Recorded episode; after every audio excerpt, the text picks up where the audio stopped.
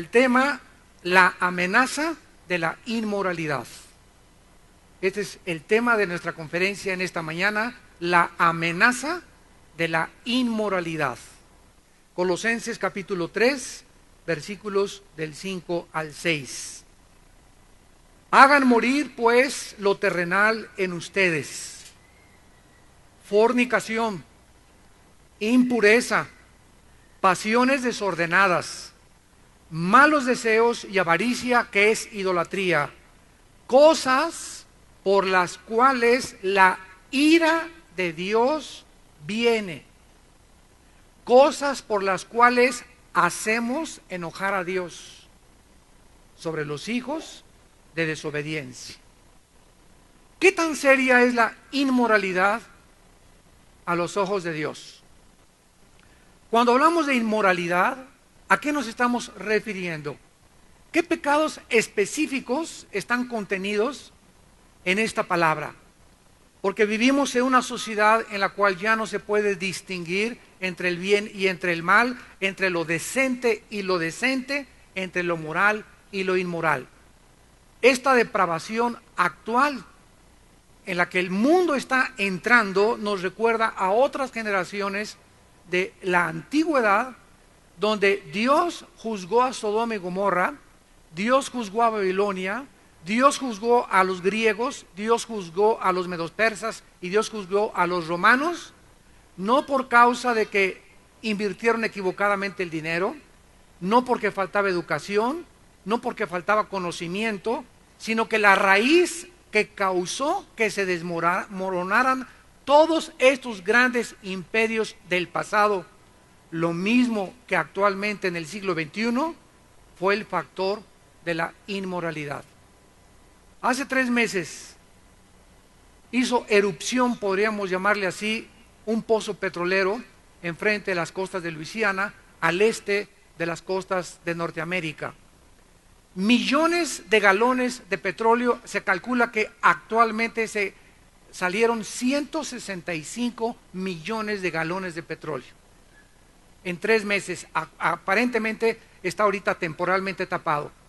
Cuando este petróleo comenzó a surgir de dentro del mar, había una grande diferencia de los anteriores derramamientos de petróleo, porque anteriormente el pozo de Istaque y todos los que cayeron de los barcos caían sobre el mar de la superficie y se comenzaba a degradar, los microbios podían influir también, total que el petróleo podía desaparecer de la superficie del mar.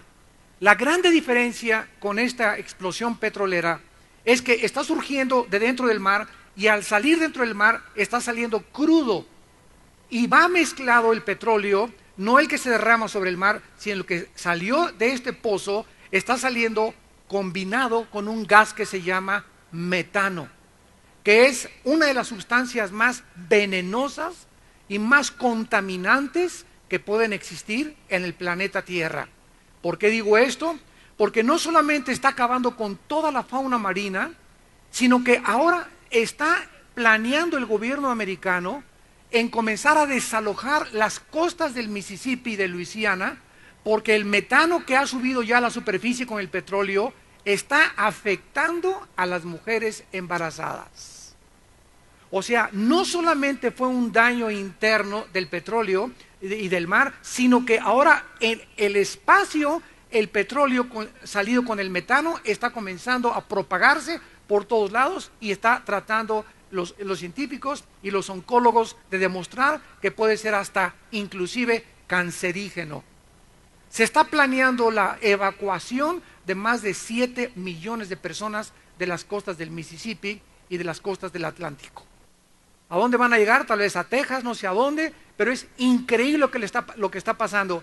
Cuando yo escuché todo esto, comencé a pensar en que de la misma manera que este veneno está surgiendo de dentro del mar y contaminándolo todo, así está actualmente espiritualmente operando la inmoralidad.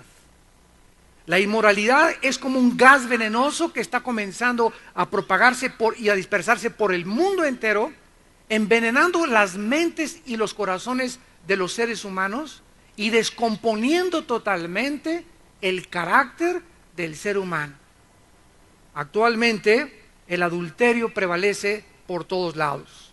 El sexo premarital ya es una costumbre aceptada por todas partes. Ya lo lógico es que antes de casarte tengas relaciones. Y lo lógico es que si tú tienes 17, 18 años y dices que eres virgen, se burlan de ti. La virginidad ya no es una virtud, es un objeto de burla. La homosexualidad y los matrimonios gays están siendo legalizados y ahora el colmo de los colmos y de la insuficiencia para que el ser humano pueda captar el daño futuro con adopción de niños. La pornografía abunda en las telenovelas, en el cine, en las revistas, en los espectaculares, en los videos, y hay más de 25 millones de softwares para pornografía en el Internet. Más de 25 millones de sitios de pornografía en el Internet. Se calcula que es lo que más se vende y a lo que más se, involucran viendo Internet los seres humanos. ¿Hasta dónde vamos a llegar? Damas y caballeros, ¿qué acaso somos animales guiados meramente por nuestros instintos? Que ves una mujer y relinchas como caballo detrás de ella.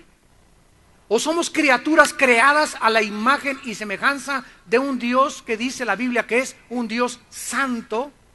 Y que Él es el que ha establecido las reglas morales para que nosotros nos sometamos a sus reglas para nuestro propio beneficio. Un Dios que quiere que nosotros podamos ser fiel a nuestra esposa, un Dios que quiere que nosotros podamos educar y tener una familia bendecida, o somos agentes morales irresponsables de los talentos que Dios nos ha dado. Es interesante que la palabra Responsabilidad está compuesta de dos palabras, respuesta y habilidad. Una persona responsable es una persona que responde de acuerdo a la habilidad que Dios le dio. Si yo te contrato para ser mi chofer, tu capacidad es ser chofer. Tú tienes que responder a esa habilidad que te estoy otorgando. Si tú comienzas a faltar a tu trabajo, eres irresponsable. No estás respondiendo de acuerdo a lo que se te ha entregado.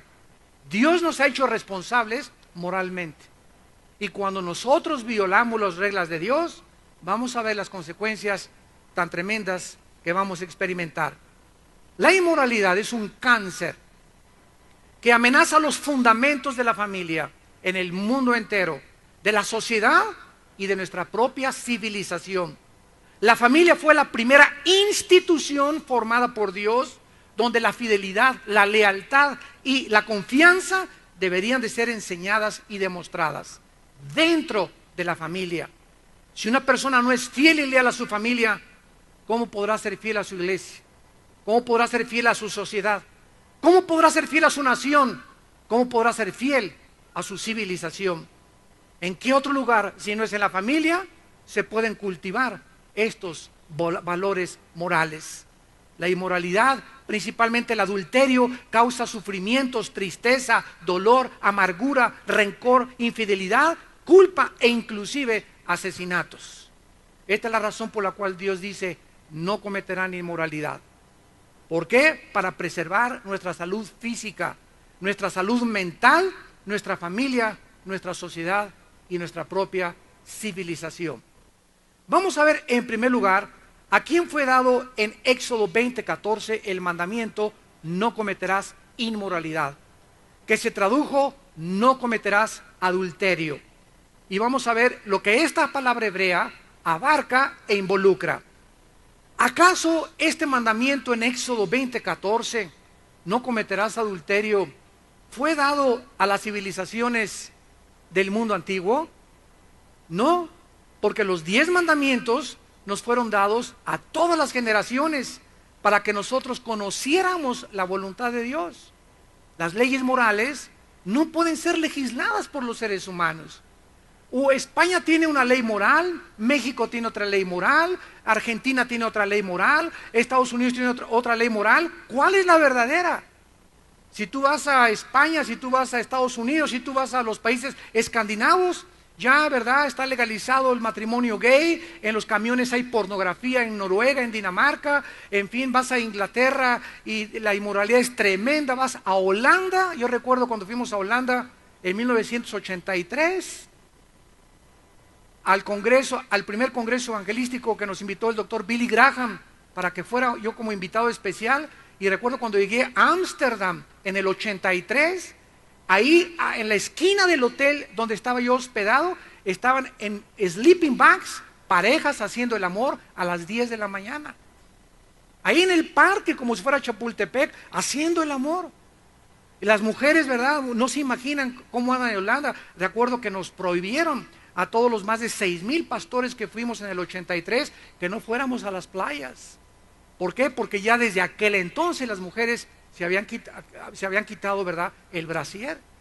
Entonces nos damos cuenta que la inmoralidad está permeando y ahora esto ya es como un cuento de hadas, donde ya lo vemos en todos lados como algo natural.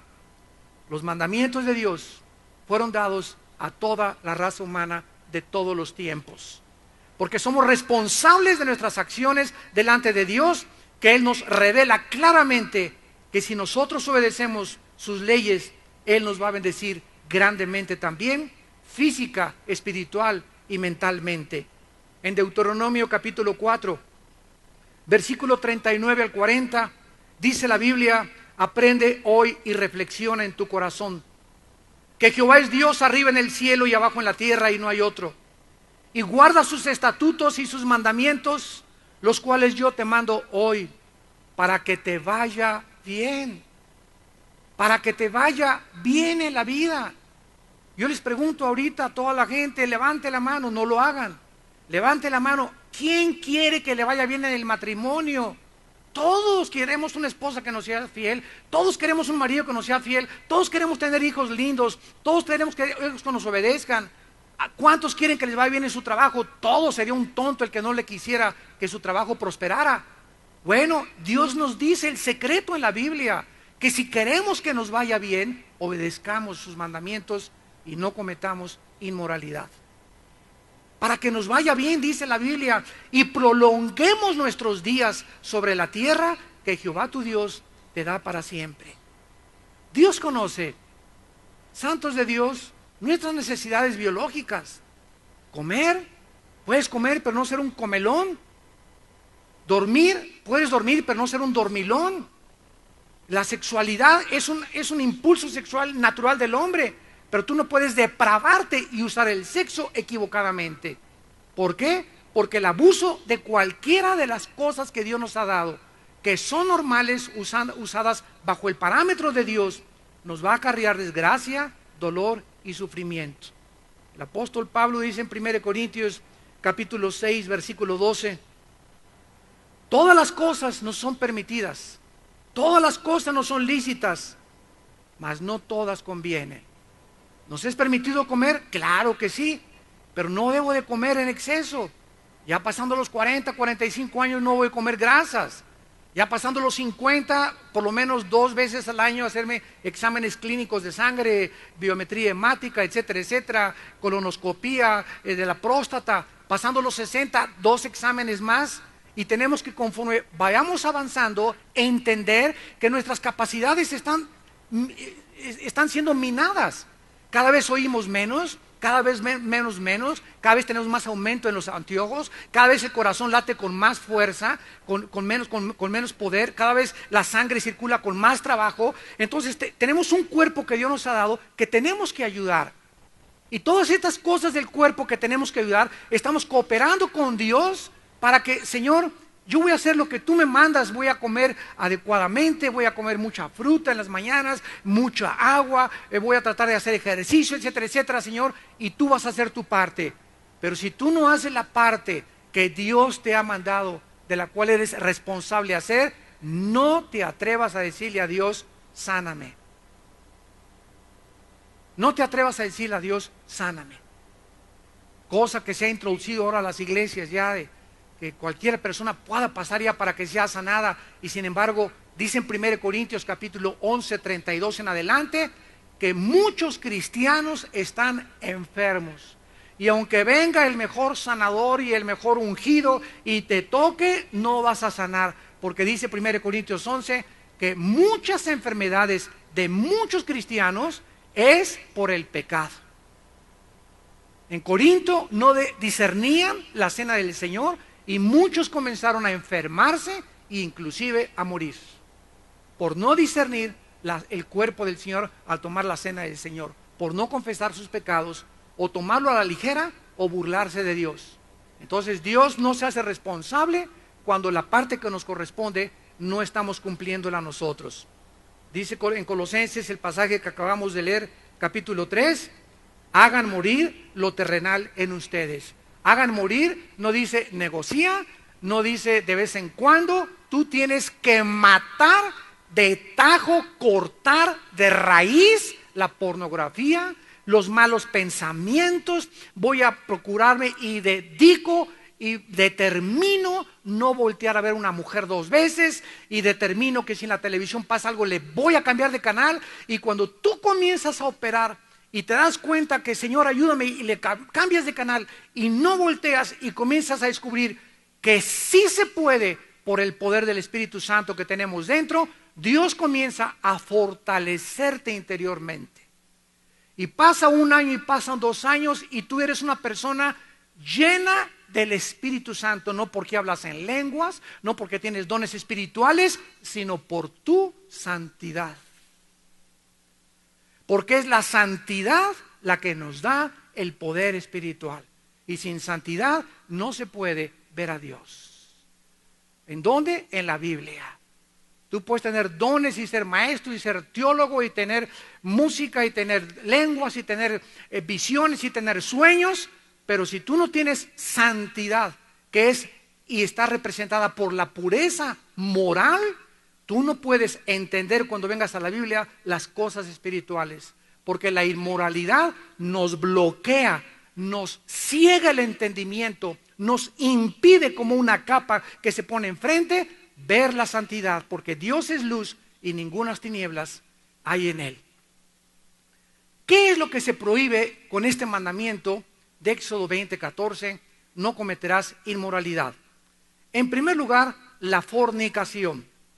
El adulterio es la corrupción de la sexualidad.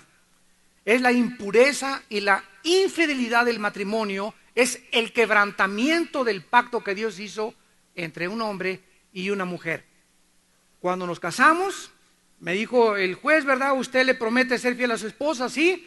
Entonces dígale adiós a Carmelita, a Lupita, a, Chanchita, ¿verdad? A las dos billones y feria de mujeres que existen, adiós todas, me despido de todas.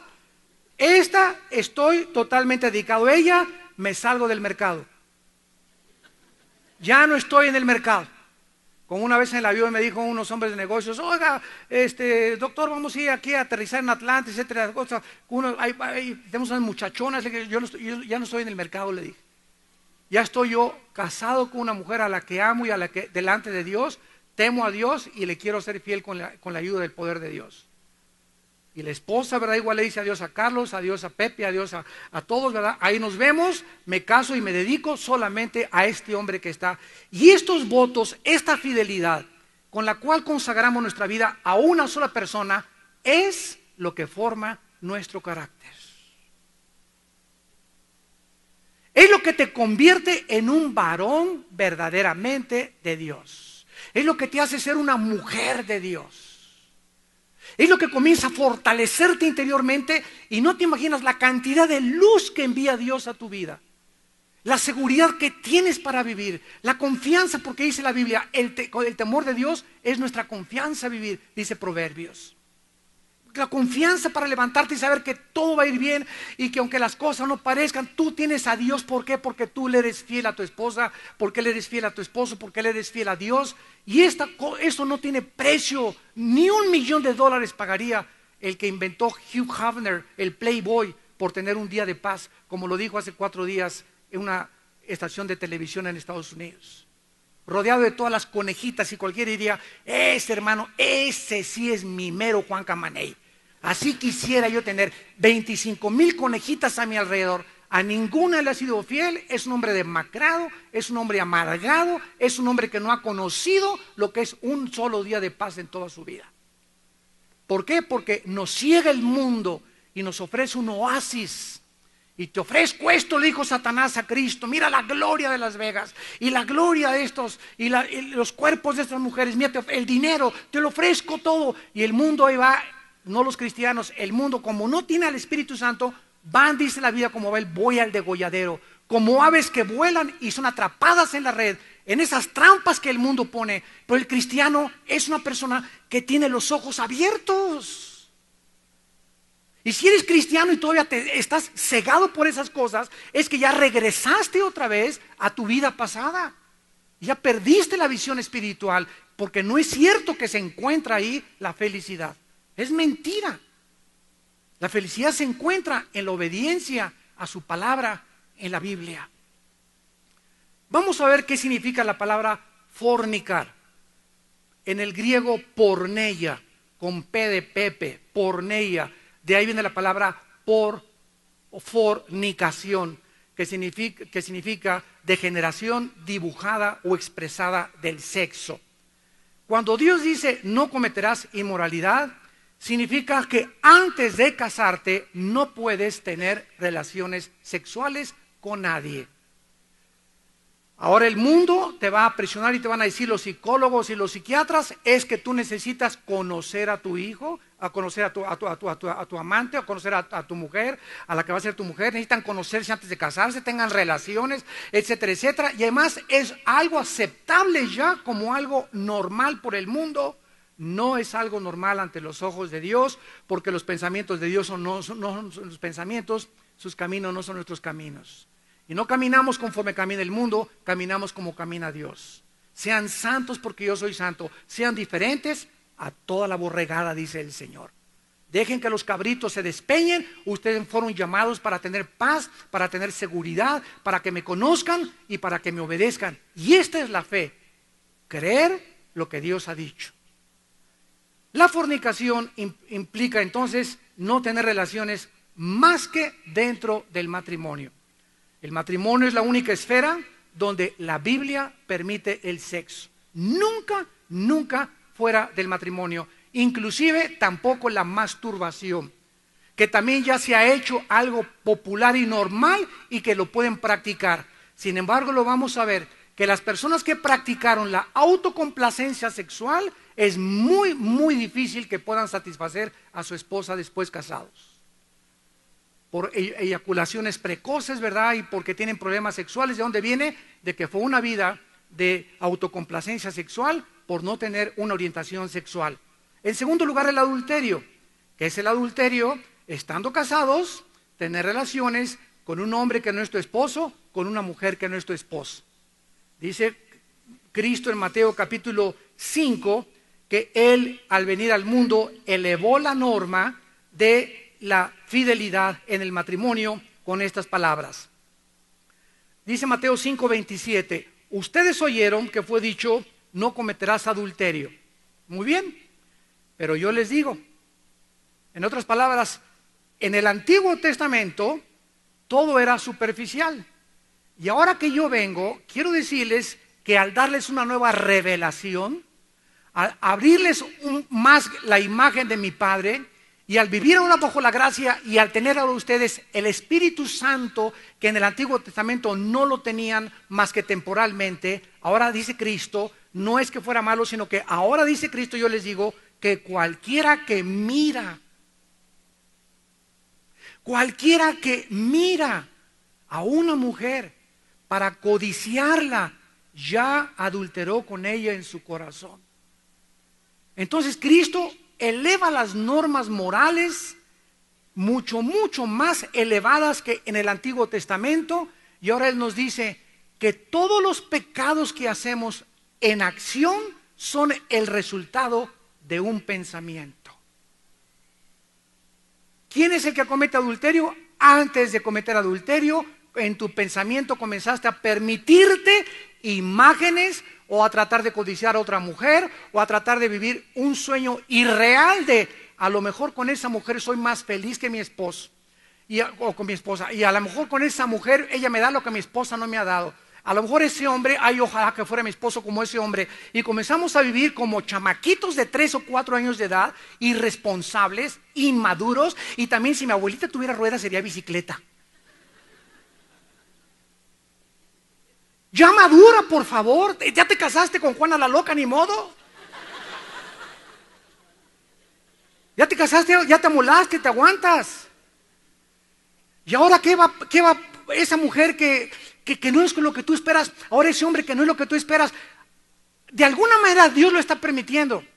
¿Para qué? Porque a lo mejor lo está usando como un desatornillador a tu mujer para moldear y ella, mientras más te atornilla, tú necesitas paciencia y ella es el instrumento que tú no has podido reconocer de Dios. A lo mejor tu esposo es el instrumento que Dios quiere para que te humilles y para que te dediques más a orar y para que lo tomes más en serio. La semana pasada me contaron algo que pasó en Cuernavaca, una familiares de nosotros. Iba este muchacho con su esposa ahí en Cuernavaca y se le paran detrás este, un coche y entonces le comienza a pitar, hacia un lado, lo comienzan a insultar y este muchacho les dice por arriba y le grita una grosería. Entonces en ese momento se bajan del carro cuatro hombres armados y comienzan a acercarse al carro y en eso este muchacho le mete el acelerador y se arranca en su carro. Venía con su esposa y con su niña de seis años de edad. Y estos individuos se suben al carro y comienzan a tirarles de balazos por detrás. Total que le pegaron un balazo al, tanque de la gasolina y una de las llantas, el carro se tuvo que salir. Se bajan estos individuos y venían otro carro atrás, o sea, eran casi diez personas armadas en Cuernavaca a las seis y media de la tarde. Se bajan y rodean el carro de él y lo quieren bajar. Y estaba decapotado y la esposa se había metido debajo del tablero con la niña, no lo habían visto y cuando abren por el lado derecho para sacar a este muchacho, tal vez golpearlo o matarlo, alguien dice, mire, trae familia, vamos a dejarlos y los soltaron y los dejaron ir vivos. Esta muchacha se le ha hablado mucho tiempo de Cristo y gracias a esta experiencia, lo primero que hizo fue decirle a su papá, papá, disipúlame quiero tomar en serio ahora a Dios. Nunca habíamos creído que éramos tan jóvenes y pudiéramos estar tan cerca de haber muerto. Fue un milagro que nos hayan dejado vivos. Pero tuvieron que ser sacudidos de esa manera. Dios permitió esto para que ellos entendieran que aunque tengas 20 años, 18 años, tú puedes morir el día de mañana. Y si tú no tienes a Cristo y no tienes santidad, no puedes entrar al reino de Dios. Tenemos que tomar en serio a Dios. En tercer lugar, en el libro de Levítico, la fornicación no solamente es tener sexo antes de casarte, tener sexo casado con otra persona, sino que también tener sexo con personas del mismo sexo, que se llama homosexualidad. Dice Levítico 18, versículo 22, no te echarás con varón como con mujer, es abominación. La palabra abominación, toeva, en el hebreo significa detestable moralmente ante los ojos de Dios. Levítico capítulo 20, versículo 13. Si alguno se ayuntare con varón como con mujer, abominación hicieron. Ambos han de ser muertos, sobre ellos será su sangre. Escuchen, la homosexualidad bajo la ley era pena de muerte.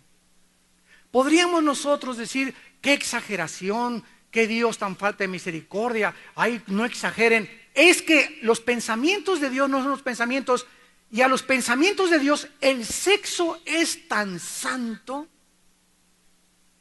el sexo es tan importante ante los ojos no del psiquiatra, ni de Walter Mercado, ni de la doctora Corazón, ni el psicólogo, a los ojos de nuestro Creador, que Él sabe que si el sexo se comienza a pervertir, se acaba la humanidad. Se acaba la civilización, se acaban las familias. Nos comenzamos a degenerar como los animales, comenzamos a descender del nivel de dignidad que tenemos como criaturas de Dios al nivel de los animales. Y no fuimos hechos como los animales, damas y caballeros, fuimos hechos y creados a la imagen y semejanza de Dios. Y en cuarto lugar, tener sexo con animales. Levítico 18, versículo 23. Levítico 18, 23, ni con ningún animal tendrás ayuntamiento, amancillándote con él, ni mujer alguna se pondrá delante de animal para ayuntarse con él. Es perversión. Esta palabra, tebel, en el, en el hebreo significa contra naturaleza. Es contra naturaleza. Estás violando la naturaleza normal de hombre con mujer, mujer con hombre al meterte con un animal. Dice Levítico capítulo 20, versículo 15 y 16. Cualquiera que tuviera cópula con bestia ha de ser muerto y matarán a la bestia. Y si una mujer se llegare a algún animal para ayuntarse con él, a la mujer y al animal los matas. Los dos morirán indefectiblemente, su sangre será sobre ellos. Todas estas leyes no las puso ningún grupo de senadores, ni de diputados, ni de psiquiatras, ni de psicólogos, las puso Dios. Porque Él es el que creó el sexo, no nosotros. Si yo tengo un Volkswagen, no voy a ir a la Ford para que me digan cómo funciona el Volkswagen, porque ellos no son los fabricantes del Volkswagen. Tengo que ir con los de Volkswagen para que me diga cómo funciona y por qué tiene esos defectos mi coche. Si tiene un problema con el sexo, no voy a ir con el psiquiatra. Él no sabe ni quién creó el sexo. No voy a ir con Walter Mercado, no voy a ir con el psiquiatra, no voy con la doctora Corazón, porque nosotros no inventamos el sexo, lo hizo Dios. Y solo Él tiene autoridad de decirnos cómo debe ser usado el sexo, cuándo y cómo y de qué forma. La norma de Dios es una pureza muy elevada. Y la vida de nuestros pensamientos es muy importante comenzar a controlarlos. Veamos algunas causas ahora de la inmoralidad. Sin duda son varias. Lo que está causando este derrame de petróleo espiritual en el mundo entero actualmente, pero vamos a resumir las principales. En primer lugar, la falta de normas y principios morales.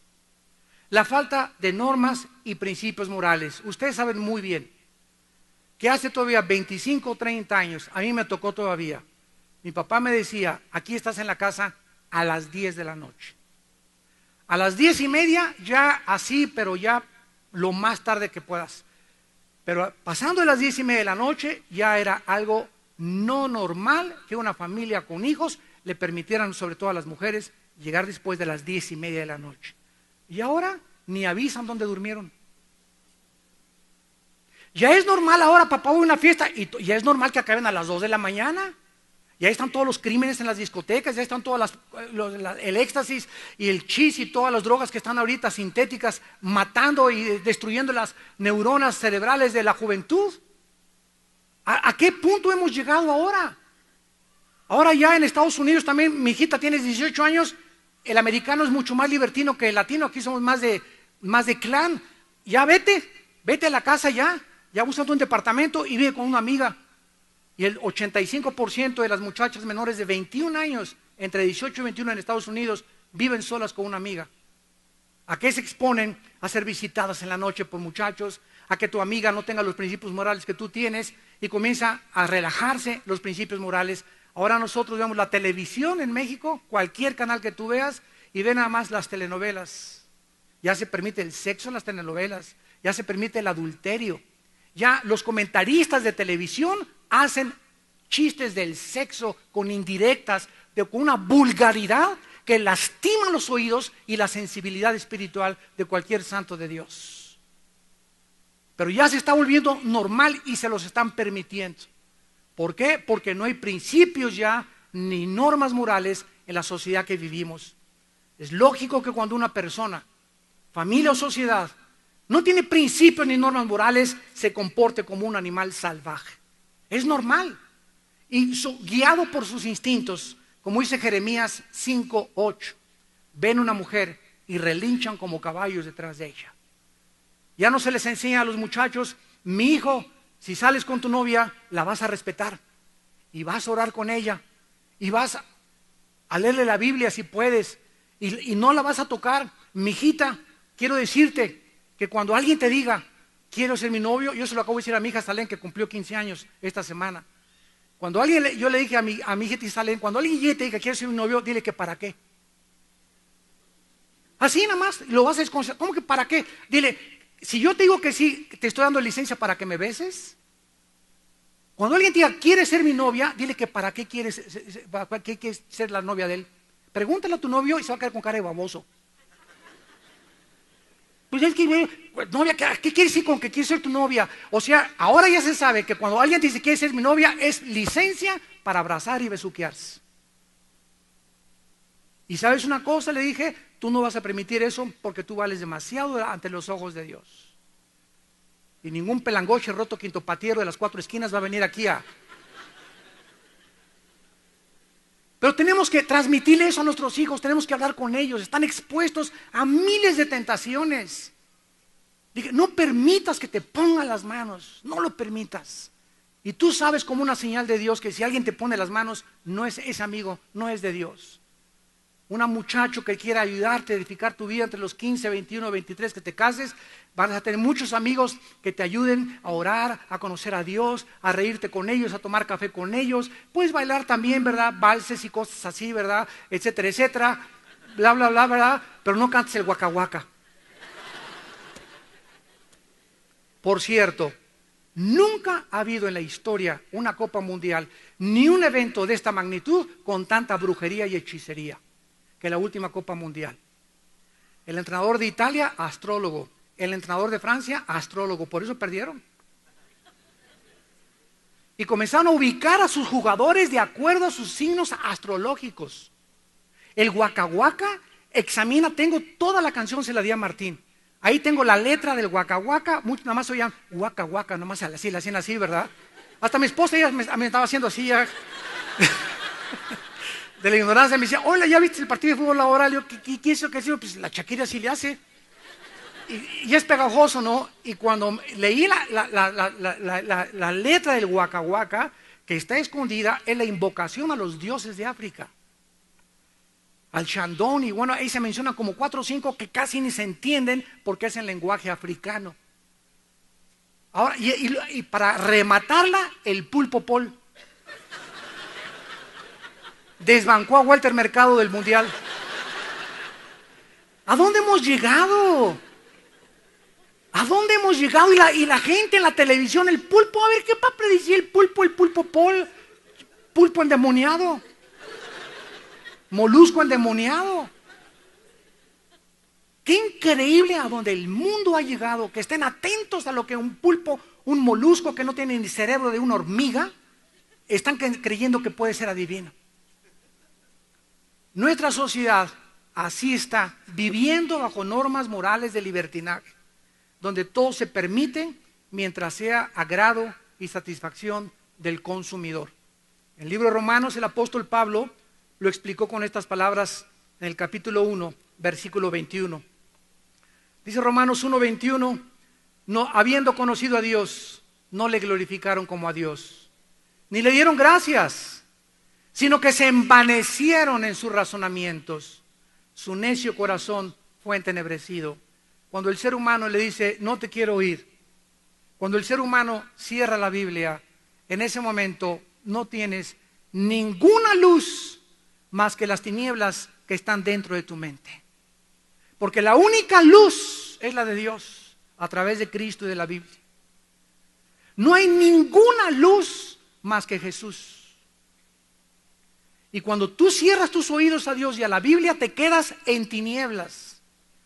Tu corazón se envanece y crees que la conclusión de tus silogismos y de tus eh, razonamientos y de tus filosofías es lo que va a dictar tu vida. Es que esta es mi filosofía. Yo así pienso, pues eh, piensas igual que los animales. Creo que algunos hasta te ganan. Viene el envanecimiento, envanecimiento de la mente humana y el raciocinio humano. Y dice el versículo 24, por lo cual Dios también los entregó. Cuando una persona le dice a Dios, no te quiero oír, no te quiero oír, no te quiero oír, no te quiero oír, déjame vivir mi vida, déjame hacer mis normas, yo voy a inventar mis diez mandamientos, yo voy a determinar qué rumbo va a tener mi vida. Dios te deja porque eres una criatura responsable moralmente de Dios. Entonces, ¿sabes lo que pasa? Dios no te acintarea, Dios no te deja que te caiga un guamucho y un árbol así encima y que te aplaste tu casa. Simplemente Dios deja de tratar con tu vida. Dios te deja y dice la Biblia, te entrega. Así, ¿Ah, ahí estás en la orillita de la barranca, eso quieres, Dios nomás te hace esto, desbarráncate más hasta que toques fondo. Yo no me vuelvo a meter a tu vida. Y nos vemos en el día de la resurrección de los muertos. Dios los entregó a la inmundicia de la concupiscencia de sus corazones, de manera que deshonraron sus propios cuerpos. Todas las personas que rechazan a Dios acaban degenerados moralmente. Deshonra su cuerpo porque no tienen nadie que les diga cómo usar el sexo, más que sus pensamientos pervertidos con los cuales nacieron. Dice la Biblia, cambiaron la verdad de Dios por la mentira, honrando y dando culto a las criaturas antes que al Creador, el cual es bendito por los siglos. Imagínense nada más, cambia la verdad de Dios y la Biblia por el pulpo pol. prefieren escuchar un pulpo que la Biblia. ¿No es eso locura, insanidad mental? Yo voy a una universidad y me prohíben que lleve la Biblia. Me acuerdo cuando fui a la Facultad de, Filosofía y Letras en los ochentas, aquí en la UNAM, que di una conferencia. Si trae la Biblia, no ve usted hablar. Le dije, déjenme compartirles la filosofía de la Biblia, pero al pulpo Paul sí lo oyen. ¡Qué increíble! Y le pongan más atención a un molusco que a la palabra de Dios. Aquí lo dice hace dos mil años, cambiaron la verdad de Dios, honrando y dando culto a los pulpos honrando y dando culto a los astrólogos, honrando y dando culto a los brujos, antes que al Creador, el cual es bendito por los siglos. Así dice Dios, con, con esas tenemos, entonces Dios los entrega a pasiones vergonzosas. Pues aún sus mujeres comienzan a meterse mujeres con mujeres. El uso natural lo cambian por el que es contra natura, el lesbianismo.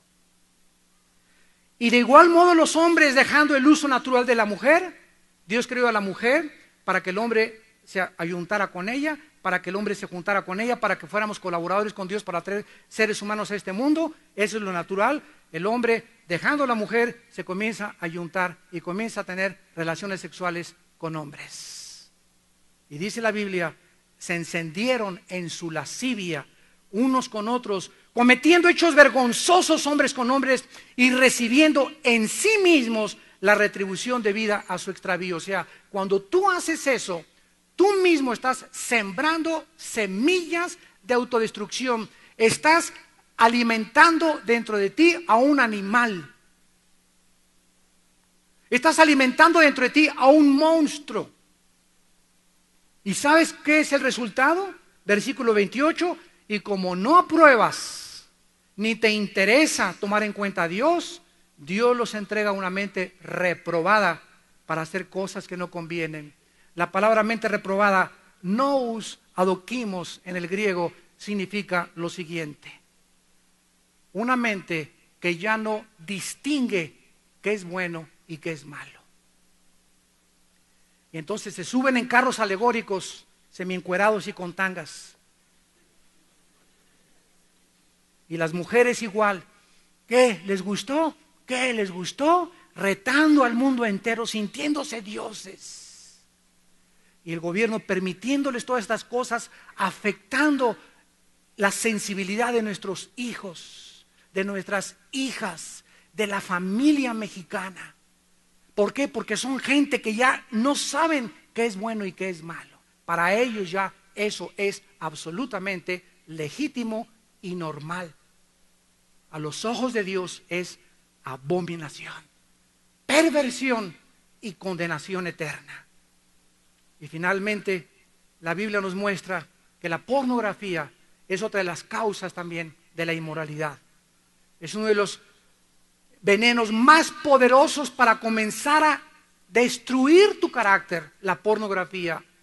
Hace muchos años hubo un hombre llamado Ted Bundy. Mató casi 18, 19 jovencitas en Florida. Cuando el doctor psicólogo cristiano James Dobson lo fue a entrevistar antes de que lo metieran a la cámara de gases, porque lo condenaron a la pena capital en Florida, por asesinar a 17 jovencitas, le preguntó, ¿qué hizo Ted? Le dijo el doctor Dobson. ¿Qué fue lo que tú podrías compartir antes de morir que te impulsó a convertirte en un animal? Porque ese muchacho, Ted Bundy, era un muchacho guapo. Tenía su carro. Tú lo veías en la calle con traje. Nadie se hubiera imaginado que era un asesino serial. Nadie se hubiera imaginado que era un degenerado sexual. Y él le contestó al doctor Dobson, comencé a leer pornografía a los 14, 15 años de edad. Y comencé a ver pornografía y cada vez 2X, 3X, 4X, 5X y me di cuenta que ya no podía yo ver pornografía. Ahora tenía que tener a esas mujeres en mis manos. Y como no las podía tener por las buenas, porque con todas quería sexo, las comencé a matar y estrangular. La pornografía hizo que este hombre se convirtiera en asesino de más de 18 mujeres.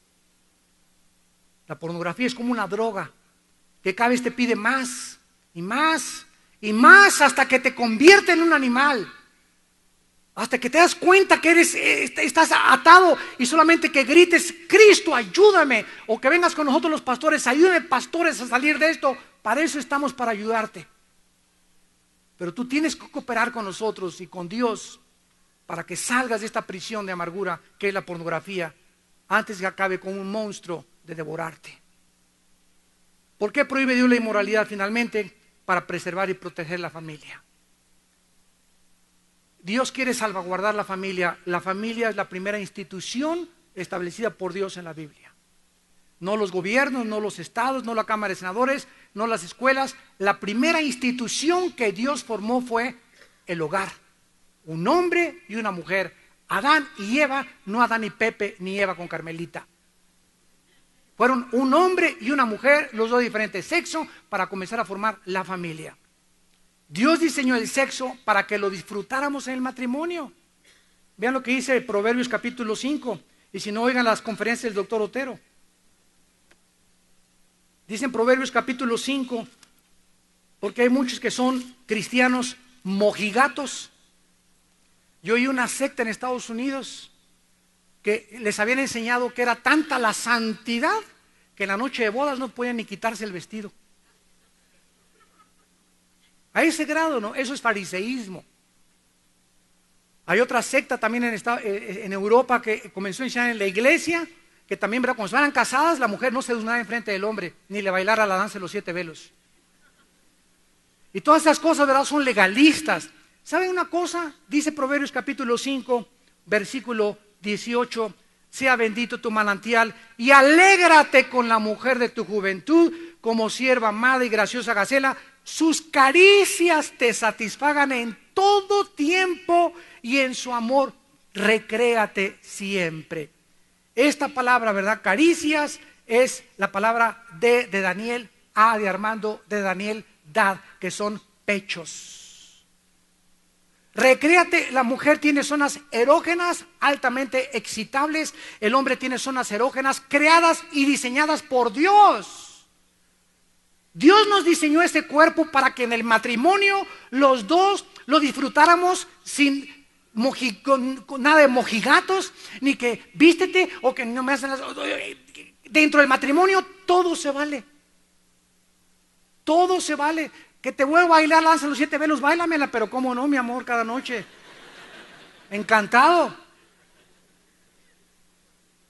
Ahora, claro, ¿verdad? Que ya es otra cosa y ahorita eso un seminario de matrimonio lo podemos hablar más profundo, las relaciones dentro del matrimonio.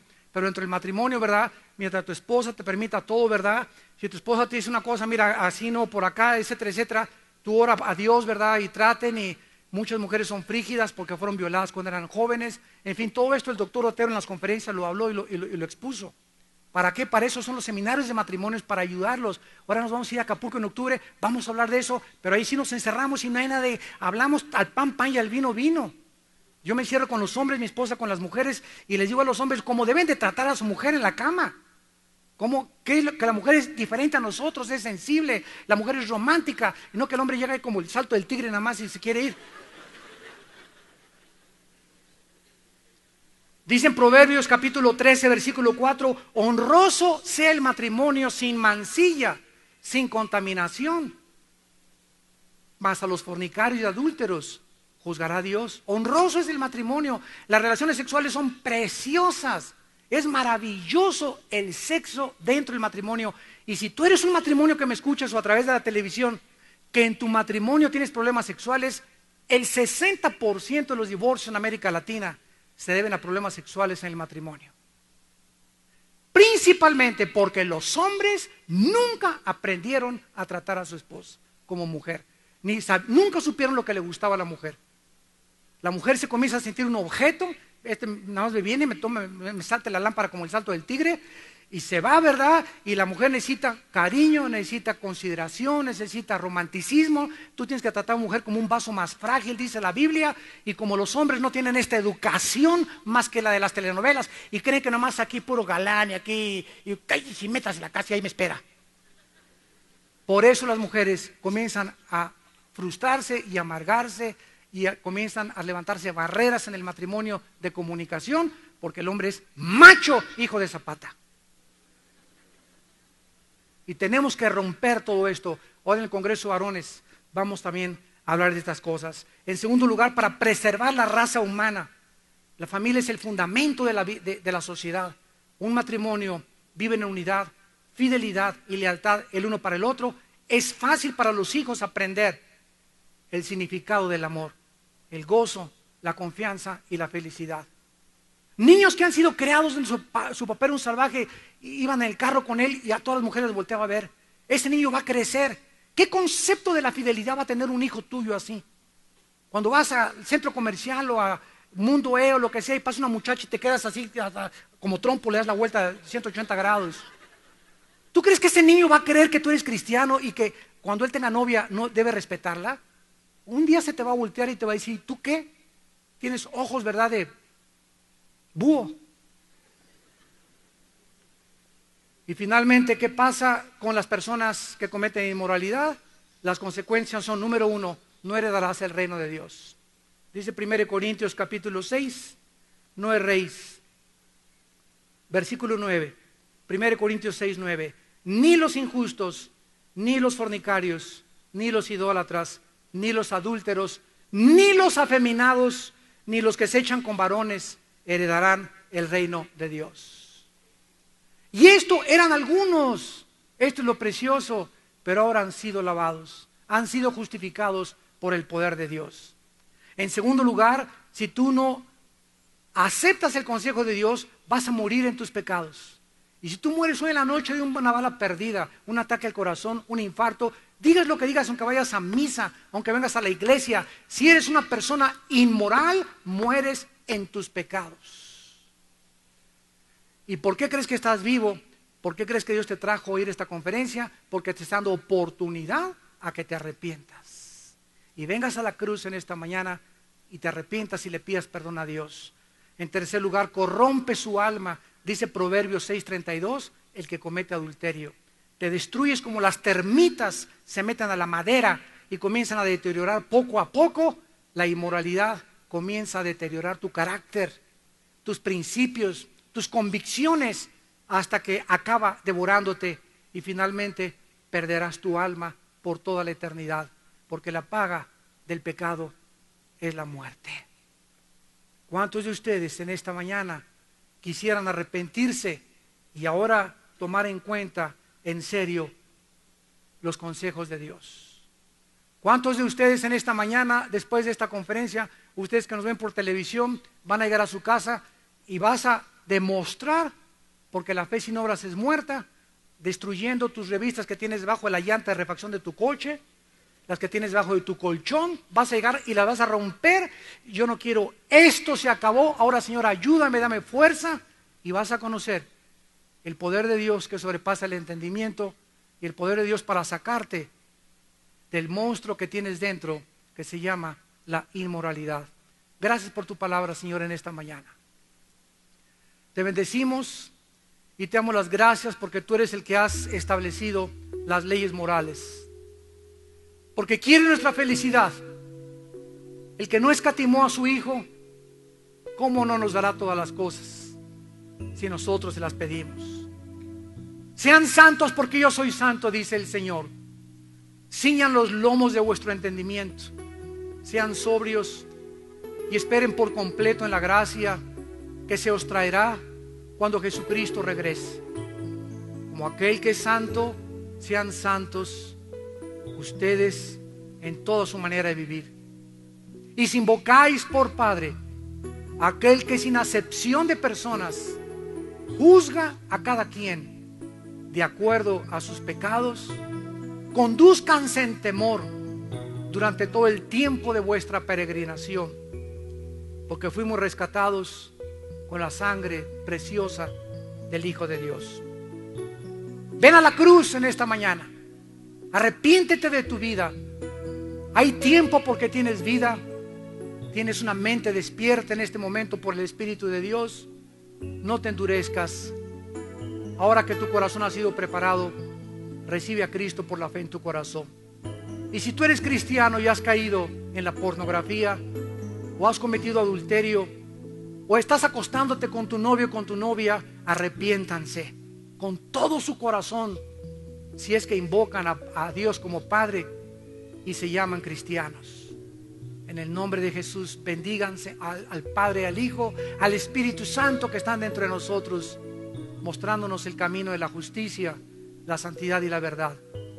Las personas que quieran invitar a Cristo, ustedes por la televisión, dile, Señor, ven a mi vida en este momento.